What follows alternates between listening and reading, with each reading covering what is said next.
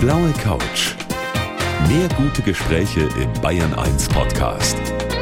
Und hier ist Gabi Fischer. Herzlich willkommen, einen schönen guten Abend. Und die Frau, die heute bei mir Gast ist, sie hat ein wunderbares Motto. Sie sagt, am Arsch vorbei geht auch ein Weg. Herzlich willkommen an die Buchautorin Alexandra Reinwart. Grüße Sie. Dankeschön. Ich grüße zurück. Ja, Ihr Buch mit diesem Titel ist ja seit über ja. 240 Wochen auf der Spiegel Bestsellerliste. Ihre Fortsetzung ja. aktuell schon wieder auf Platz 18. Mhm. Jetzt sagen Sie uns mal, warum fällt es oft so schwer, uns Dinge, die uns nicht gut tun, am Arsch vorbeigehen zu lassen? Was ist da so schwierig dran?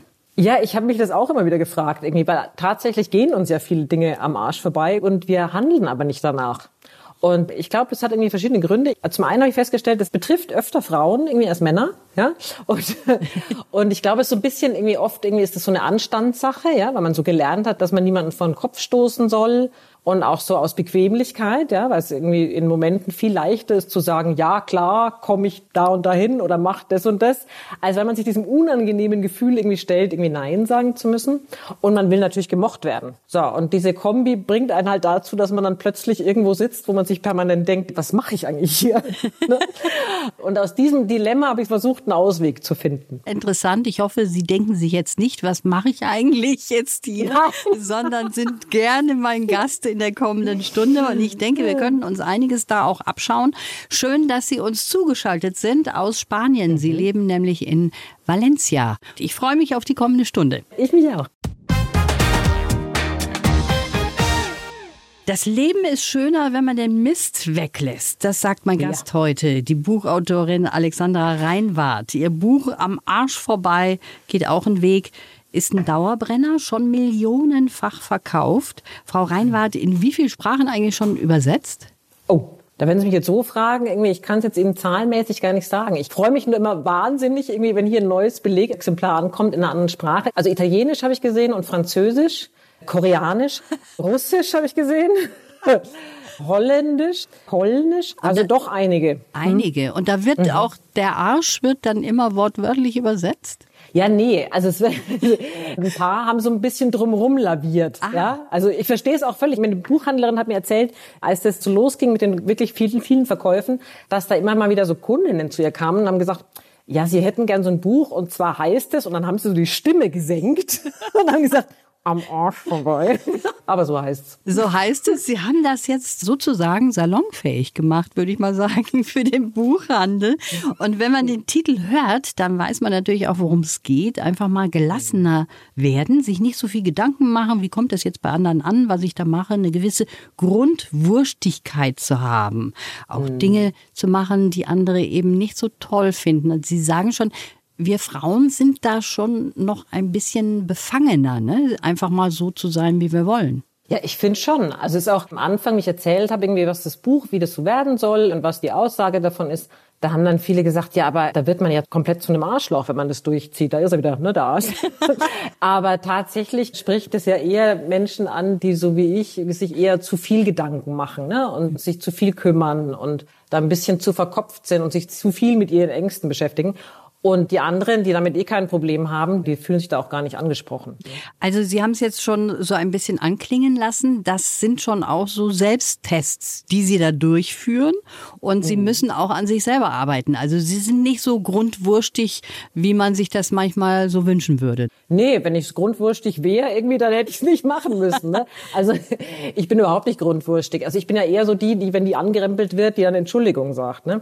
Und insofern war das ganz hilfreich und ganz gesund, sich mal irgendwie auch zu überlegen, was genau will ich von allen Sachen, die ich so tue und mache den ganzen Tag? Was will ich und wen will ich überhaupt? Also ne, was ist alles in meinem Leben, was da eigentlich da ist, weil ich es will? Oder kann ich diese Frage eigentlich mit, will ich das überhaupt beantworten mit Nein oder gar keinen Umständen? Und wenn das dabei rauskommt, irgendwie, dann folgt natürlich die Frage, warum mache ich das dann überhaupt? Ja. Und ich mache das ja immer so ein bisschen mit Projektcharakter. Also ich habe mich dann so mit verschiedenen Teilen des Lebens beschäftigt, also mit mir selbst, mit meinem Hang zur Selbstverbesserung und sowas und auch mit dem Apartment, Job und Freunde Familie und so habe das so ein bisschen strukturiert und habe dann sozusagen ausgemistet im großen Stil. Als ich es gelesen habe, habe ich mir gedacht, Mensch, genauso geht's mir auch. Also Sie treffen da wirklich einen Nerv, auch mit der Art der Schreibweise, wie Sie es so machen. Jetzt nehmen wir doch mal ein Beispiel raus. Beispiel mhm. Ihr Freund, ja, Ihr neuer mhm. Freund, mhm. den Sie haben, der trägt ganz gerne eine farbenfrohe Modemarke. ja. Ich habe mir gedacht, okay, wenn ich jetzt einen kennenlernen würde, der so farbig mhm. gerne rumläuft, dann hätte ich wahrscheinlich auch erst einmal ein bisschen Bedenken gehabt. Aber Sie haben die zur Seite geschaufelt, weil Sie gesagt haben, warum soll der eben nicht tragen, was er will, ne? Absolut. Also ich habe auch so gemerkt in der Zeit nach der Trennung, als ich dann irgendwie so Männer kennengelernt habe, mal wieder, was man da so für Voreinstellungen irgendwie eigentlich so parat hat. Also er darf dieses nicht und darf jenes nicht. Und das geht bei so ganz kleinem Scheiß ja schon los. Eben mit irgendwie, was für Klamotten hat der an oder wie sieht die Wohnungseinrichtung aus oder was liest der für Bücher und sowas. Und äh, musste mich da echt ein bisschen auf Achse bringen. Wir haben einen recht netten Weg gefunden. Ich darf mich also über seine Sachen lustig machen. Er macht sich irgendwie auch über meine Sachen lustig. Aber dass das natürlich totaler Humbug ist. Ja, das ist Humbug, ne? Genauso wie Sie sagen auch, man schaut sich die Bücherwand an. Das ist ja, ja auch so ein Ding. Der hat ja nur ein Buch, oder? Habe ich das ja, der hat nur ein Buch. Und das hätte mich wahrscheinlich auch mal erst irritiert, aber ist natürlich vollkommener Quatsch. Ja, es ist irgendwie auch so, das war so lustig, weil ich kam dann schon zu dem Punkt, dass ich dachte, naja, also Äußerlichkeiten sind ja total egal. Ne? Also jetzt, ob der eben die Klamotte anhat oder eben dieses Bild an der Wand hängen hat, das ist mir wurscht. Aber das war dann zum Beispiel, wo ich gemerkt habe, irgendwie mit den Büchern, das ist tatsächlich irgendwie was, das finde ich richtig wichtig eigentlich. Ne? Also ja. das ist auch was, wir haben immer gesucht, meine Freundin und ich haben immer so überlegt, was ist denn der kleinste gemeinsame Nenner, auch so von allen Ex-Freunden, die ich bis jetzt in meinem Leben angesammelt habe. Und ich kann schon sagen, dass die irgendwie alle gelesen haben. Also die haben irgendwie alle viele Bücher gelesen. So. Und, und es war jetzt mir hier der Erste, der gesagt hat, ja, ich habe auch ein Buch. Und das war es dann da so ein bisschen, da habe ich dran geknabbert. Aber ist natürlich im Endeffekt dann auch total egal. Ist total egal und funktioniert ja, ja wunderbar. Und das zeigt ja. ja. auch, dass man wirklich solche Sachen über Bord schmeißen sollte, solche mm. Vorurteile, die man hat. Mm. Sie sagen auch, das ist ja mit dem Musikgeschmack ähnlich. Vieles traut man sich gar nicht mehr auszusprechen, weil man uncool ist, wenn man sagt, ich oh, finde ja. den und den gut.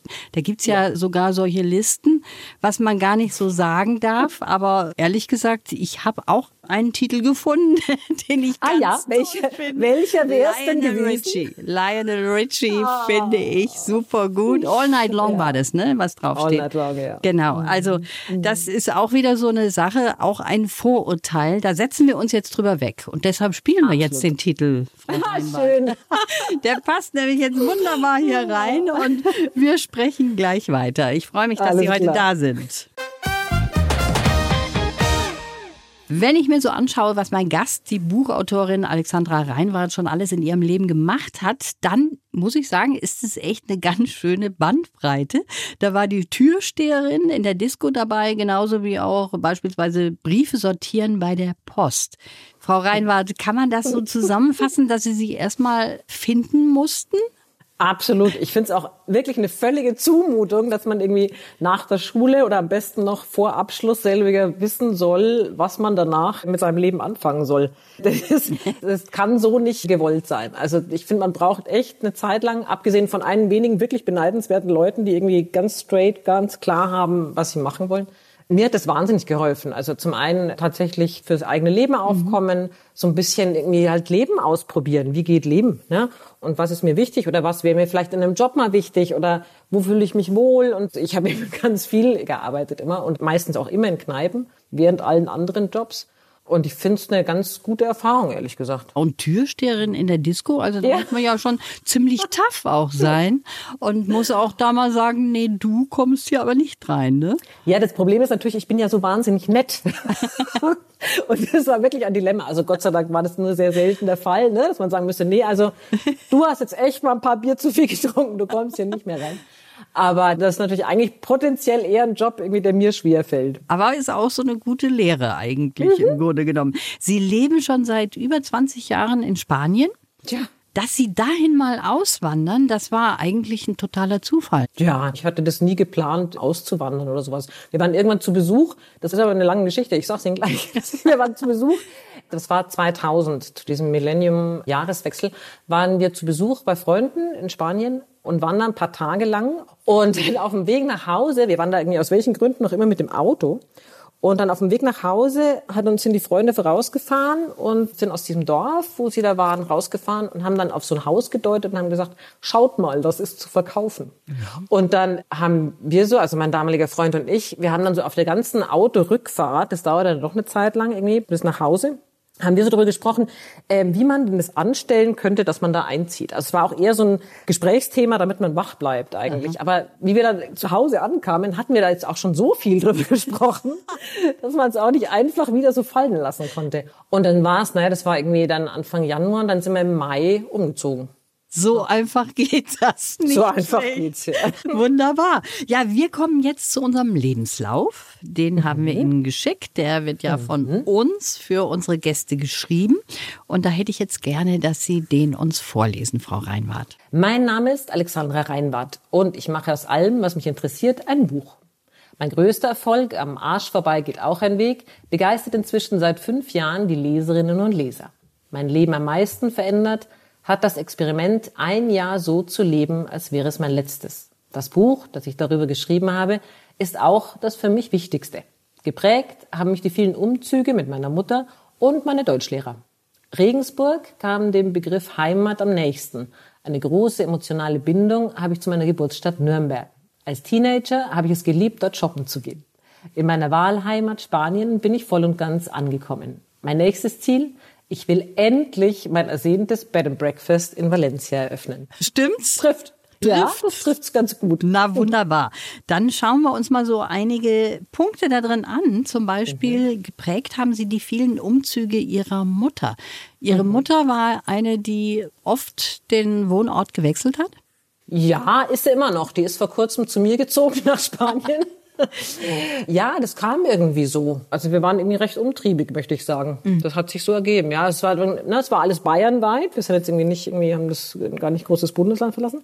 Aber ja, ich glaube, bis ich zwölf war, irgendwie sind wir zwölfmal umgezogen oder so. Also jedes Jahr ein Umzug sozusagen. Mhm. Ihre Mutter hatte den Erziehungsstil, wenn man sie allein über dem Urwald abschließen würde.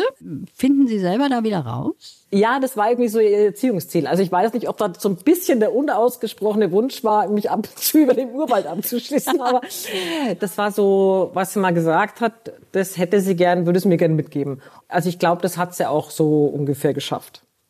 Also mhm. ist sie ganz erfolgreich damit gewesen. Sie selber haben einen Sohn. Mhm. Ist Ihr Erziehungsstil dem ähnlich oder machen Sie es ein bisschen anders? Nee, ich bin, glaube ich, ein bisschen kümmeriger. Ah. Also ich, ja, ich bin ein bisschen behütender, glaube ich, als meine Mutter das jetzt ist.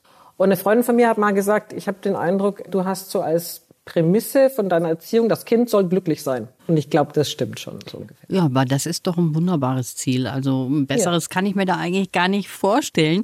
Und Ihr Sohn und auch die Schule, die spielen mhm. ja auch eine Rolle in Ihrem Buch. Da erzählen ja. Sie ja Episoden. Stimmt das so, wie es da im Buch steht? Oder? Das stimmt ganz genau so. Ganz genau so. Also da wird auch nichts genau dazu so. geschrieben, gar nichts. Nee, ich habe nur bei der Lehrerin einen Buchstaben verändert. okay. Nein, nein, das stimmt alles so. Da haben Sie auch diese wunderbare Episode, die viele Eltern kennen, nämlich Hausaufgaben. Man hilft dem Kind bei den Hausaufgaben und bleibt mhm. selber stecken bei der Matheaufgabe oder was auch immer. Ja, also, vor allem in der Grundschule, das muss man sich ja vorstellen. Also ich habe ja damit gerechnet, irgendwie, dass das irgendwann passiert. Ja, also wenn der, keine Ahnung, 15 ist irgendwie und dann mit seinen Algebra-Aufgaben kommt, wo ich auch schon gescheitert bin, dass das dann ein Problem wird. Also, ne, und wenn man da helfen soll, dass man dann keine Ahnung hat, um was es geht. Aber dass das in der Grundschule passiert, ich kann natürlich zur Not auch immer noch sagen, ist für ein Buchprojekt. Sie haben eine tolle Ausrede natürlich. Ja, ich habe eine tolle Ausrede. Ihr Credo ist, es ist kein Problem, mittelmäßig zu sein, keinen Topkörper jetzt zu haben, auch mal langweilig zu sein. Das darf man sich alles auch mal erlauben. Naja, also ganz ehrlich, ich habe immer so ein bisschen ein Problem mit, diesen, mit dieser ganzen Selbstverbesserung oder mit dieser Idee, die man so von sich selber hat, wie man gern wäre ja. ja oder wie man sein sollte. Und man ist dann halt nicht so.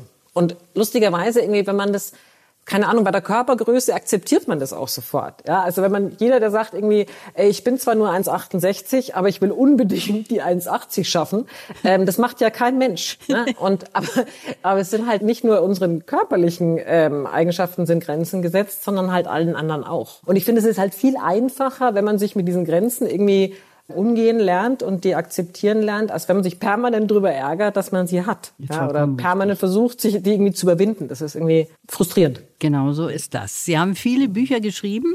Eines übrigens auch über den lustigsten Deutschen, den wir so haben. Und darüber wollen wir gleich noch ein bisschen was hören. Die Autorin Alexandra Reinwart ist heute mein Gast. Frau Reinwart, Sie leben in Spanien, darüber haben wir schon gesprochen. Ihre Bücher mhm. sind hier in Deutschland ein Riesenerfolg. Kriegen Sie das überhaupt mit in Spanien, wo Sie da leben? Wissen Sie da überhaupt, wie das hier abgeht? Ja, nee, also ich krieg schon, der Verlag irgendwie sagt mir, ne, schickt immer so Verkaufszahlen und sowas, was dann immer Wahnsinn ist, aber das machen die zweimal im Jahr. Insofern ähm, ist es in meinem Alltag, kommt das jetzt nicht vor. Ich merke es jetzt so nicht. Sie merken Ich habe das immer gemerkt, ne, wenn ich in Deutschland zu Besuch ähm, war, um da irgendwie, ne, kam da irgendwie bei zwei oder dreimal im Jahr in Deutschland und dann gehe ich natürlich in alle Buchläden, die es so gibt. Und dann, wenn ich das dann sehe, dass da irgendwie, dass da mein Buch steht oder Bücher von mir stehen und auch noch ganz viele, dann haut's mich immer fast immer so einen Schritt zurück. Also ich finde das immer Wahnsinn. Ja, weil es kommt hier kommt's nicht vor. Wir haben gerade eben schon darüber gesprochen, es gibt Ihre Bücher auf Koreanisch, Russisch, Italienisch, mhm. Schwedisch. Wie ist das mit Spanisch? Nee, auf Spanisch lustigerweise nicht. Und ich habe dann irgendwie auch gefragt, warum ist das so? Und dann haben die gesagt, na, die Spanier, erstens kaufen die nicht so viele Bücher und zweitens kaufen die ganz wenige Auslandslizenzen ein. Also nur so diese Weltbestseller, irgendwie ganz große Dinger, aber die kaufen irgendwie viel weniger Auslandslizenzen ein. Mich hat's gewundert, weil zum Beispiel auf Koreanisch sind, ich glaube, fast alle meine Bücher gibt's auf Koreanisch. Und die zum Beispiel lesen wahnsinnig viel und kaufen auch wahnsinnig viele Bücher ein. Weil ich war jetzt dann auch ganz überrascht. Ja. Hätte ich jetzt auch nicht gedacht. Das ist hochinteressant und das zeigt uns, Sie können in Spanien noch ein bisschen unbemerkt leben. Das hat ja Absolut. auch was für sich, bis vielleicht irgendwann mal die Welle dann doch nach Spanien schwappt. Schauen wir mal. Ja, Halbe Stunde haben wir noch auch. hier auf der blauen Couch. Frau Reinwart, jetzt möchte ich doch noch mal auf die Geschichte von dem HP Kerkeling zu sprechen kommen. Ja. Über den haben Sie ein Buch geschrieben mit dem Titel mhm. HP. Und das war von ihm selber jetzt nicht autorisiert und daraufhin mhm. haben Sie Post von den Anwälten vom HP bekommen. ja. Was ist da passiert? Ja, es war sehr schön. Also ich habe irgendwie, ne, der Verlag wollte eine Biografie machen, irgendwie eben von HP Kerkeling. Und also, was soll ich sagen? Ich war nicht mehr jung und brauchte das Geld und habe gesagt, kein Problem, das mache ich. Ich finde den sowieso toll, ja, ich verehre den. Und habe das dann gemacht und dann kam Post von den Anwälten und der Verlag hat bei mir angerufen und hat gesagt, du Alex, die Anwälte haben geschrieben. Und ich schon so, um Gottes Willen, oh nee, und was ist jetzt und so. Und dann habe hab ich gesagt, ja, und was haben sie geschrieben? Und haben gesagt, also der HP würde dich gerne kennenlernen und lädt dich nach Berlin ein und findet es ganz toll. Wie lustig. Ja, es war ganz schön. Und dann sind Sie nach Berlin und haben ihn kennengelernt. Mhm. Und wie war das? Ja, das war irgendwie, das war so ein offizieller irgendwie Akt. Der hat damals, ähm, ich war sowieso in Berlin wegen, ich weiß nicht, irgendein Interview war das auch, glaube ich, Fernsehinterview. Und da hat ziemlich gleichzeitig hat er von der spanischen Botschaft irgendeine Supermedaille verliehen bekommen, weil er irgendwie, ich glaube, dem Jakobsweg zu neuen Ehren verholfen hat. Mhm. Und zu diesem Event sozusagen bin ich dann gekommen. Und es war irgendwie total nett, weil irgendwie sobald, da waren noch viele andere Leute auch noch da und HP Gergerling war die ganze Zeit umlagert von so vielen Anzugträgern, die da recht äh, flissentlich um ihn rumgeschwirrt sind. Und irgendwann bin ich dann vorgeprescht und habe jetzt, jetzt komm, wurscht. bin dann vorgeprescht irgendwie und ähm, hatte auch mein Buch dabei, weil ich wollte gerne, dass er da irgendwie unterschreibt. Und dann hat er sich umgedreht und hat es angeschaut und hat gesagt, ach, Sie sind es. Und ist dann ganz nett mit mir in Rauchen gegangen nach draußen. Und es war wahnsinnig nett, weißt du, wie so auch, weißt du, wenn da, wenn da viele Leute waren und auch wenn das irgendwie ein super Promi ist und sowas. Er hat irgendwie er hat also das Gefühl gegeben, irgendwie, er wäre persönlich total froh drüber, dass man da ist. Unfassbar reizend. Also, man hört ja sowieso nur Gutes von ihm. Leider hat er sich ja so ziemlich zurückgezogen offiziell. Ja, und das finde ich auch sehr, sehr schade. Sie haben für ein Buch auch ein spannendes Selbstexperiment gemacht. Das Leben ist zu kurz für später. Da haben Sie eben im Lebenslauf gesagt, das ist sehr wichtig in Ihrer Karriere, sagen wir mal so. Da haben Sie sich ein Jahr so verhalten, als wäre es das letzte Jahr in Ihrem Leben. Und da war eine Freundin von Ihnen der Auslöser. Eine Freundin von mir hatte zum zweiten Mal die Diagnose äh, Brustkrebs bekommen. Und es war dann, wie das oft in solchen Momenten ist, ja. Also wenn es irgendwie so eine Diagnose gibt, irgendwie im nahen Umfeld oder ein, ein Unfall oder ne, irgendeinen überraschenden Tod auch von jemand, wo man sich dann irgendwie so kurz irgendwie denkt, oh Gott, ne, das Leben ist endlich und man sollte eigentlich das meiste draus machen und eigentlich sollte man viele Sachen anders machen und dann hält es aber nicht lang vor, sondern dann rutscht man irgendwie wieder so in seinen normalen Alltag rein. Und ich dachte mir irgendwie, ich wollte das jetzt mal wirklich anders machen. So, und habe deswegen auch dieses Projekt ausgesucht, um zu gucken, was passiert im Leben oder was machst du alles anders, wenn du dir diesen Zeitraum setzt. Also eben das Leben ist nicht endlich, sondern es ist begrenzt, also in dem Fall dann irgendwie so auf ein Jahr.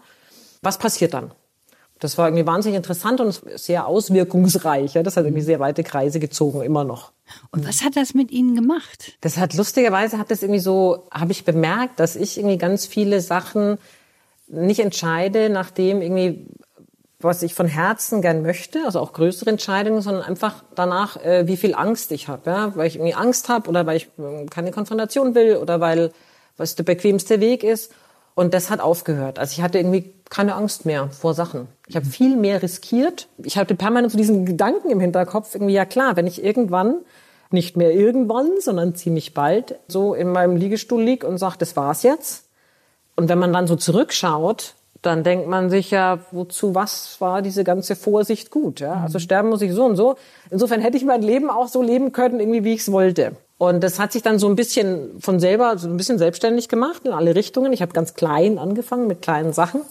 Und es kam dann irgendwie, wurde immer größer und im Endeffekt hat sich so ein bisschen fokussiert auf so vier Fragen. Also eigentlich geht es mir so um vier Sachen, nämlich mit wem will ich leben, wo will ich leben, von was will ich leben und wie will ich leben. Mhm. Und so um diese vier Dinge kreist dann eigentlich alles. Und das war total interessant. Hört sich auch spannend an, wobei ich sagen muss, Sie machen auf mich eigentlich nicht den Eindruck, als wären Sie nicht mutig, weil Sie haben ja schon mehrere Cuts in Ihrem Leben auch gemacht und dafür braucht man ja auch Mut. Beispielsweise jetzt nach Spanien zu gehen, da haben Sie sich ja eigentlich drüber weggesetzt. Ja, aber das war für mich auch keine Herausforderung, weil davor hatte ich keine Angst. Also eben, wenn man vom Ur oben im Urwald abgeschmissen wird, dann kann man auch über Spanien abgeschmissen werden. Also das ist ziemlich nicht so das Ding. Das ist ähm, richtig. aber jeder hat ja vor was anderem so ein bisschen Schiss. Und Wovor haben Sie denn Schiss? Ja, ich hatte Schiss davor. Irgendwie, ich habe so gesagt, ich möchte gern beruflich mich verändern. Ich hatte irgendwie so einen ziemlich sicheren Job irgendwie noch, so Werbungsjob. Und ich möchte das lassen, zum einen. Und ich möchte vor allem ein Projekt aufziehen, eben so dieses Bread and Breakfast, was wir im Lebenslauf verwenden, mhm. Und das ist ein ziemlich großes finanzielles Wagnis, muss ich sagen. Und davor hatte ich richtig Schiss. Also mich so finanziell da irgendwie ins Nichts zu stürzen. Und das habe ich dann aber gemacht. Also das war mein beruflicher Sprung ja. ins Nichts. Ja. Und da hatte ich Schiss. Da hatten Sie Schiss. Und da ist ja immer noch so eine kleine Hängepartie. Also bis jetzt haben Sie die Genehmigung, glaube ich, nicht bekommen. Ja. Aber wir drücken ganz fest die Daumen, dass das was wird. Die mhm. Autorin Alexandra Reinwart heute auf der blauen Couch. Sie lebt da, wo andere Urlaub machen. Mein Gast heute, die Buchautorin Alexandra Reinwart im schönen Valencia am Meer in Spanien. Wie ist denn im Moment eigentlich das Leben in Spanien? Gerade zu Zeiten von Corona. Wir haben ja hier immer wieder wellenweise große Probleme mit dem Lockdown umzugehen und uns da irgendwie einzufinden. Wie machen das die Spanier? Ich finde ähm, sehr diszipliniert, ehrlich gesagt. Also wir hatten ja im Frühjahr irgendwie einen Lockdown und zwar einen richtigen, also so, dass man die Wohnung nicht verlassen darf, mhm. überhaupt gar nicht. Und das dauerte irgendwie, ich glaube, drei Monate und das war richtig hart. Also das war auch, das war dann auch der Moment, wo ich mir dann so deutsche Nachrichten immer nicht mehr schauen konnte, wo sich dann ne, die Leute beschwert haben, dass alles so schlimm ist und währenddessen waren sie irgendwie spazieren um den See, wo ich mir dachte, ey. Ansonsten ist es hier auch von Land zu Land anders. Also von in Valencia hatten wir eine war es am Anfang sehr gut und jetzt dann war es wieder sehr schlecht und jetzt wird es wieder besser. Aber ich finde auch so mit allen Restriktionen, die es gibt, machen es die Leute ganz diszipliniert und ganz gut. Sie sagen ja auch selber, diese Phase jetzt, die entschleunigt uns natürlich auch. Ne? Wir Mhm. besinnen uns mal ein bisschen mehr wieder auf uns selber. Wir haben nicht so viel drumherum, was uns ablenken kann. Das heißt, vielleicht fokussieren wir uns auch ein bisschen mehr auf das Wichtige im Leben. Ich finde schon, also ich habe gemerkt, bei, auch bei ne, vielen anderen, äh, man ist so ein bisschen dankbarer auch für die, die man hat. So, für die eigenen, für die Familie und für die Freunde. Da wird man so ein bisschen, finde ich, dankbarer. Und na klar, es macht irgendwie einen Haufen eben Ablenkung, irgendwie ist nicht mehr da. Ich merke auch, es gibt so eine Achterbahnfahrt. Es gibt dann irgendwie so Tage, da ist alles irgendwie ähm, gar kein Problem. Dann gibt es Tage, da ist man total deprimiert. Dann haben wir ein schlechtes Gewissen, weil man deprimiert ist und allen anderen geht's es aber vielleicht viel schlechter. Und da ist so ein bisschen Achterbahnfahrt. Aber es gibt immer, immer noch diese Hoffnung, ne? Es, irgendwie, es wird dann so und so lang dauern und dann wird's schon wieder. Und so hangeln wir uns durch. ne? Wir uns auch, Frau Mhm. Reinwand. Wie ist das mit Ihrem Sohn? Kann der im Moment in die Schule gehen? Das schon. Jetzt gerade schon. Es war irgendwie eben letztes Frühjahr war der diese Monate lang war er zu Hause, wo man auch sagen muss, wir haben jetzt irgendwie keinen Garten oder sowas. Also das Kind da irgendwie echt da in der Wohnung lassen diese Monate, das war irgendwie echt eine Herausforderung. Aber die Playstation hat viel gerettet, muss man auch sagen. Und ist auch ein Einzelkind. Also ich habe jetzt, ne, es gibt keine Geschwister zum Spielen. Insofern, ja, das war schon deftig. So. Ja. Aber jetzt im Moment ist Schule und ne, immer wenn ein positiver Fall in irgendeiner Klasse ist, kommen zwar alle in Quarantäne nach Hause, aber im Moment ist er in der Schule. Man muss ja sagen, bei Ihnen war tatsächlich ein Lockdown. Bei uns haben wir es ja nur so genannt. Es war ja eigentlich im Grunde genommen gar keiner. Und doch haben viele das kaum hinter sich bringen können, dass man einfach mal runterkommt und sagt, Mensch Leute, dann muss es halt einfach mal so sein. Ja, das passiert uns ja gar nicht mehr oft im Leben. Ne? Nachdem man ja irgendwie immer den Eindruck hat, man hat Einfluss auf alles oder man kann eigentlich machen, was man will. Wir sind das auch gar nicht gewöhnt, ne? dass irgendjemand sagt, so, jetzt musst du leider ganz anders. Aber ich glaube, bei dem Punkt sind jetzt viel, sind schon die meisten, dass die irgendwie sagen, ja, das ist jetzt so. Ja. Was ich gefunden habe in Ihren Büchern, wir zwei haben eine Leidenschaft gemeinsam, Ah. nämlich Schuhe kaufen. Jetzt Ah. muss ich aber wissen, haben Sie sich das auch abgewöhnt oder ist es tatsächlich so, dass Sie da immer noch nicht widerstehen können? Ich weiß ja, wir wissen ja alle, wir haben genügend Schuhe, aber es ist doch dann immer wieder so ein gewisser Zwang, noch ein paar dazu zu kaufen. Wo gibt stehen auch so Sie? viel Schöne, muss man jetzt auch mal so sagen. Muss es gibt sagen, ne? einfach so viel Schöne. Ähm, ich habe tatsächlich gemerkt, jetzt auch mit der, mit der Pandemie, ich habe gemerkt, so der Wunsch nach Konsum hat extrem nachgelassen. Ich muss das jetzt mal irgendwie mal live wieder ausprobieren, irgendwie direkt vor einem Schuhgeschäft, aber ich habe noch nicht mal Bock, irgendwie loszugehen und zu gucken, was so gibt. Wie ist denn das? Haben Sie schon im Hinterkopf das nächste Buch irgendwo parat oder lassen Sie sich dann auch mal eine Pause zwischendurch? Nee, also ich hatte jetzt ja Pause und es gibt ein paar Ideen. Also wir sind noch so ein bisschen diskutieren, irgendwie, was es werden soll. Ich würde wahnsinnig gern irgendwie ein Buch machen über für mich den Meister des Arsch vorbei. Ja, ein Freund von mir, der wirklich von dem man viel lernen kann, sagen wir so, und der mit viel, viel lustigen Geschichten aufwarten kann. Ich würde das irgendwie gern erzählen.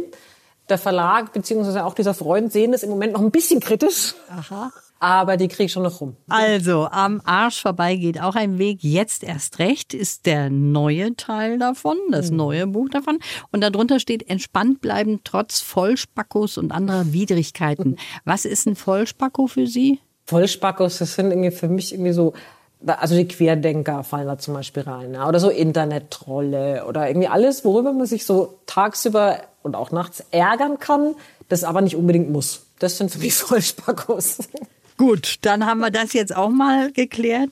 Ich möchte zum Schluss noch von Ihnen so einen kleinen Einblick haben, wie warm es jetzt im Moment in Valencia ist und ob bei Ihnen immer die Sonne scheint. Dann nehmen Sie uns jetzt noch mal kurz mit auf die Reise, weil wir dürfen ja nicht verreisen. Deshalb sagen Sie doch mal, wie es im Moment bei Ihnen ist. Also im Moment ist es gar nicht so schön. Die Sonne ist nicht rausgekommen irgendwie. Es ist irgendwie neblig und stürmisch und es hat ungefähr 15 Grad, was jetzt echt nicht die Welt ist. Es ist nicht schlimm, weil es ist irgendwie nicht sehr kalt. Aber ich muss dazu sagen, dass es dafür in den Häusern wesentlich kälter ist als in Deutschland. weil die natürlich nicht so auf Kälte oder auf nicht warm ausgerichtet sind. Und es zieht ein bisschen, also auch wenn Fenster und Türen zu sind. Aber ich habe gute Hoffnung, weil irgendwie nächste Woche soll es irgendwie wieder über 20 Grad kriegen und das das wird dann schon. Frau Reinwart, das war sehr schön, mit Ihnen zu sprechen. Und ja, Sie haben uns einen Einblick gegeben, wo der Weg denn ist am Arsch vorbei, damit wir vielleicht auch so ein bisschen beim nächsten Mal uns zurückhalten und nicht gleich ärgern. Schönen Dank für das Gespräch. Alles Gute an Dankeschön. Sie. Tschüss. Die blaue Couch. Der Bayern 1 Talk als Podcast. Natürlich auch im Radio. Montag bis Donnerstag ab 19 Uhr.